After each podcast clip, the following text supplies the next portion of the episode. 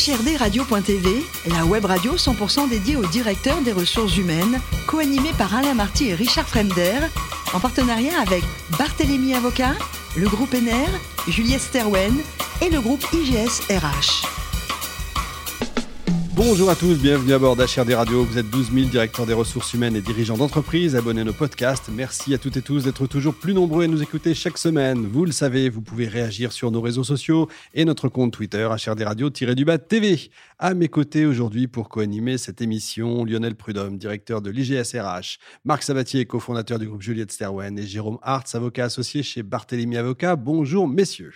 Bonjour. Aujourd'hui, nous recevons Vanessa Karenko, qui est directrice générale déléguée ressources humaines, communication juridique et facilities management du groupe NR. J'ai pris ma respiration. Bonjour Vanessa. Bonjour. Alors, vous êtes née à Neuilly et vous, dès vos études, en fait, vous avez su que c'était les RH, votre truc. Hein euh, oui, moi j'ai eu la chance de tomber dedans quand j'étais petite. Alors euh, euh, souvent c'est grâce à des rencontres et c'était le cas également. Moi j'ai fait une université classique, hein, des études de, droit parce qu'à la sortie du lycée j'étais comme bon nombre d'étudiants, je n'avais pas beaucoup d'idées de ce que je voulais faire de ma vie professionnelle. Donc, forcément, de partir à la fac, c'est ce qui est le plus confortable quand on a cette approche-là. Et puis, au travers des stages que j'ai pu réaliser en me disant, et c'est quand même un peu important de savoir assez vite quand on rentre à l'université quelle, est la filière qui est la plus adaptée à ce qu'on veut faire après. J'ai fait du coup plusieurs stages et après l'un d'entre eux où j'étais au secrétariat général en ayant en étant sur un cursus universitaire de juriste, euh, j'ai été euh, convaincue par le secrétaire général qui euh, était mon maître de stage que c'était pas vraiment le bon choix pour moi de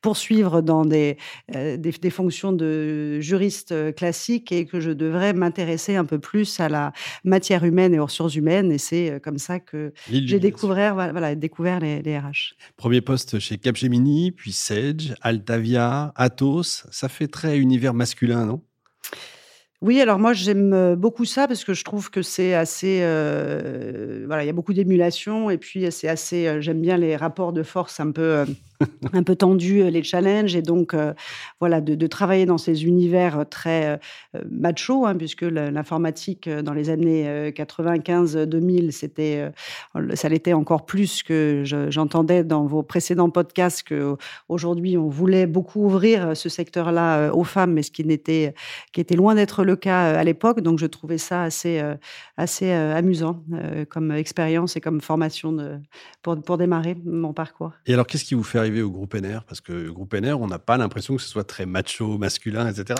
Non, alors à l'inverse, hein, puisque je suis passé d'univers très masculin à un univers, puisque le, le monde du courtage, de la gestion ou du conseil en assurance euh, santé est beaucoup plus euh, féminin.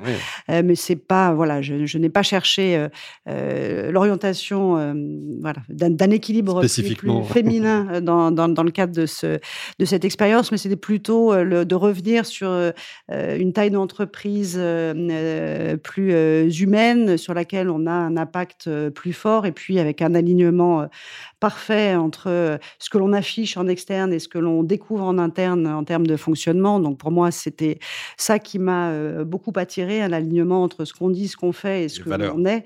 et donc voilà, des valeurs qui s'incarnent et qui se vivent et non pas qui s'affichent. Et donc c'est ça qui fait que cette entreprise est une entreprise belle et puis en plus sur un secteur d'activité qui a beaucoup de sens. Hein, voilà, s'intéresser à la santé et à, la protection sociale des gens. voilà, on, comprend pourquoi on se lève tous les matins et pourquoi on, développe les hommes et les femmes et on développe des produits et des activités de conseil à destination de nos clients, de nos partenaires ou, des, affiliés que l'on gère dans le quotidien. Et c'est tout ce sens-là que je trouve très riche à la différence des, des grandes maisons ou des grandes marques que vous avez citées pré précédemment. Effectivement. Combien de salariés aujourd'hui? On est environ 1700 personnes, euh, environ, on va dire, 1300 en France et 400 à l'international. Chiffre d'affaires? Un peu plus de 220 millions. Eh bien, on va voir ça en détail. Marc? Euh, je voudrais revenir sur euh, ce qui a amené euh, Richard au bout de son souffle tout à l'heure. C'est votre, votre titre. quand on lit votre titre, donc qu'on imagine la fonction que vous avez, vous couvrez aussi bien au-delà des RH, la communication, le juridique, le facilities management. Je trouve ça intéressant.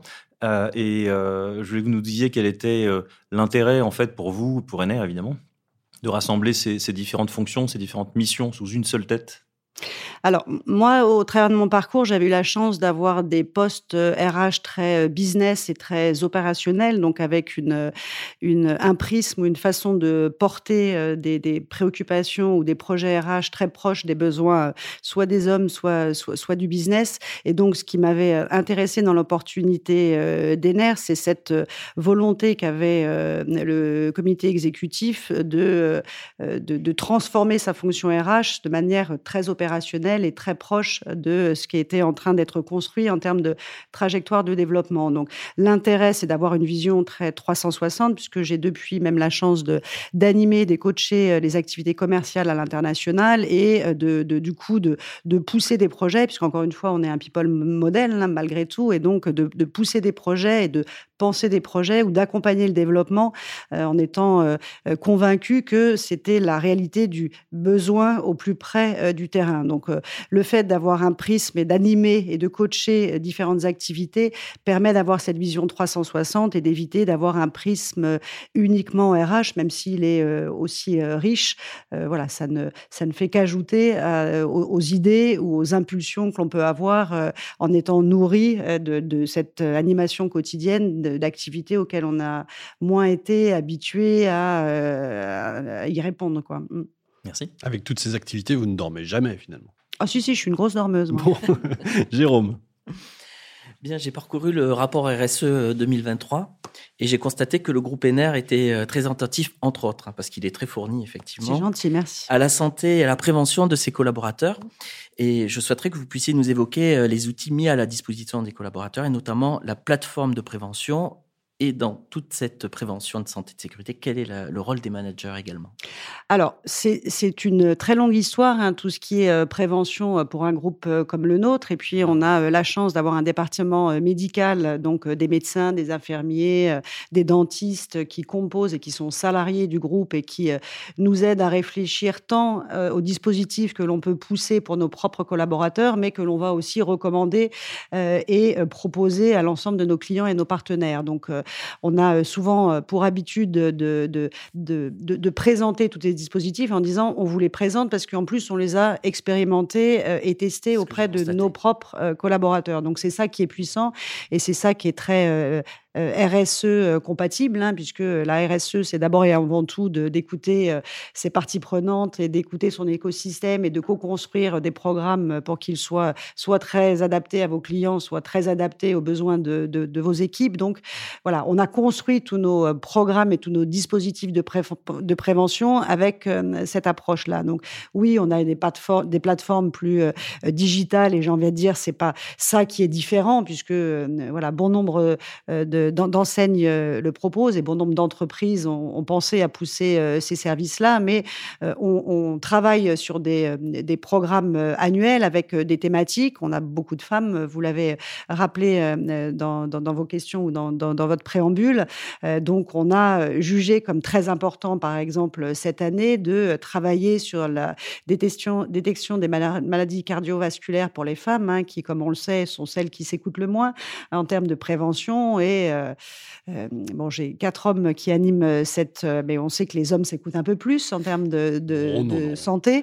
et donc voilà, on a jugé que, par exemple, de mettre l'emphase cette année sur des programmes de détection pour les femmes au travers de webinaires et d'actions de détection sur nos sites était quelque chose de prioritaire au regard de la réalité de qui était voilà qui étaient nos collaborateurs et, et, quels étaient les programmes de prévention qui étaient, qui accessibles.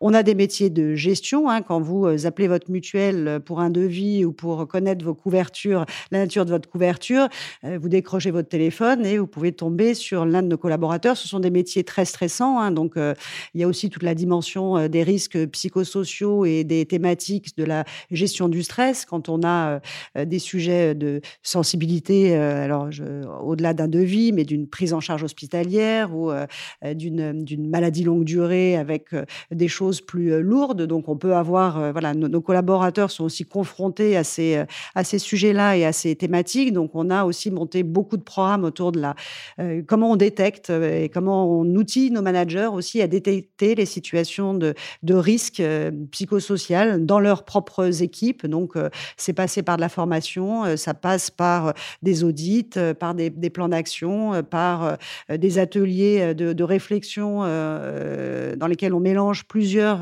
métiers pour réfléchir sur des dispositifs additionnels auxquels on pense. Donc, voilà, je pourrais y passer la journée sur l'ensemble des dispositifs mis en place sur ces, sur ces thèmes. Mais on n'a que 6 heures, alors. C'est pour ça que je m'arrête. Lionel. Oui, euh, une question en fait, euh, une question par rapport euh, d'une part à, votre expérience chez Atos et chez Capgemini, où les trajectoires professionnelles étaient principalement, j'allais dire, normées. Groupe NR, vous sembliez dire que vous aviez fait face à des trajectoires professionnelles originales. Est-ce que vous pourriez nous en dire quelques mots? C'est vrai que quand on a euh, réfléchi à structurer un peu notre démarche euh, RSE, hein, donc euh, on a essayé de se dire d'abord qu'est-ce qu'on fait? Enfin, on s'est intéressé à cette thématique. On s'est dit, bah, finalement, on faisait de la RSE sans le savoir. Et notamment, pour rebondir, j'ai pas oublié la question sur la trajectoire.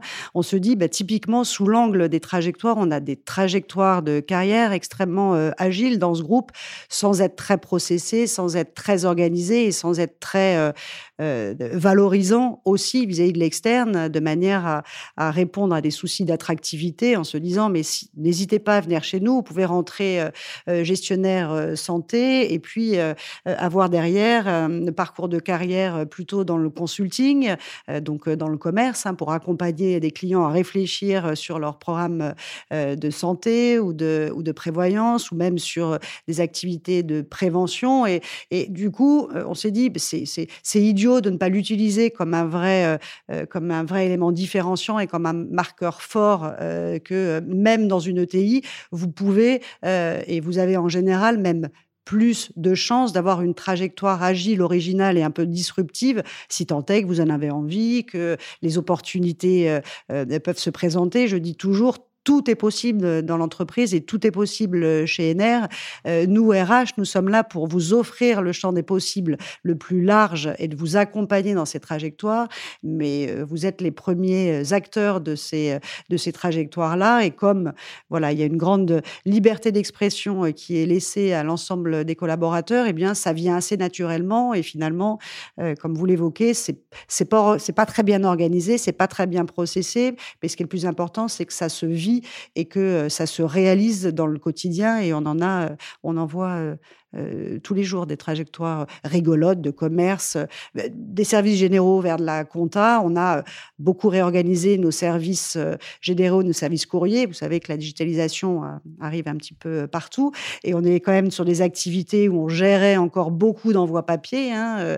Vous avez mis du temps à dématérialiser votre carte de sécu hein, et de mutuelle. On avait tous envie de l'avoir en papier dans son, dans son portefeuille. Et puis, bah, tous ces, toutes ces, digitalisations et l'évolution de nos métiers ont eu des impacts typiquement. Euh, moi, dans mes, dans mes équipes, j'ai des équipes euh, qui géraient du courrier et il a fallu qu'on travaille sur une réorientation de ces populations-là vers d'autres métiers. Euh, eh bien, on a eu à ce moment-là des trajectoires où on a amené des gens qui géraient du courrier vers des métiers de compta, vers des métiers de gestion et vers d'autres activités dans, dans, le groupe. Donc oui, oui, ça se vit et, et c'est pas organisé, on le dit pas beaucoup, mais ça se vit réellement et c'est ça que j'aime aussi chez NR, à la différence de ce qu'on peut trouver dans des groupes plus grands, plus organisés et qui ont peut-être plus de moyens pour communiquer aussi. Bon, Vanessa, pour terminer rapidement, je crois que vous êtes une vraie fan de polar. c'est vrai. S'il y avait un titre à nous conseiller, ce serait quoi?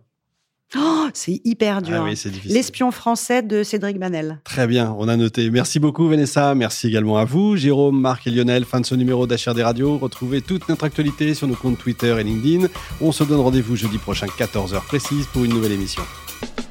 L'invité de la semaine de HRD Radio, une production b2b radio.tv en partenariat avec Barthélémy Avocat, le groupe NR, Juliette Sterwen et le groupe IGS RH.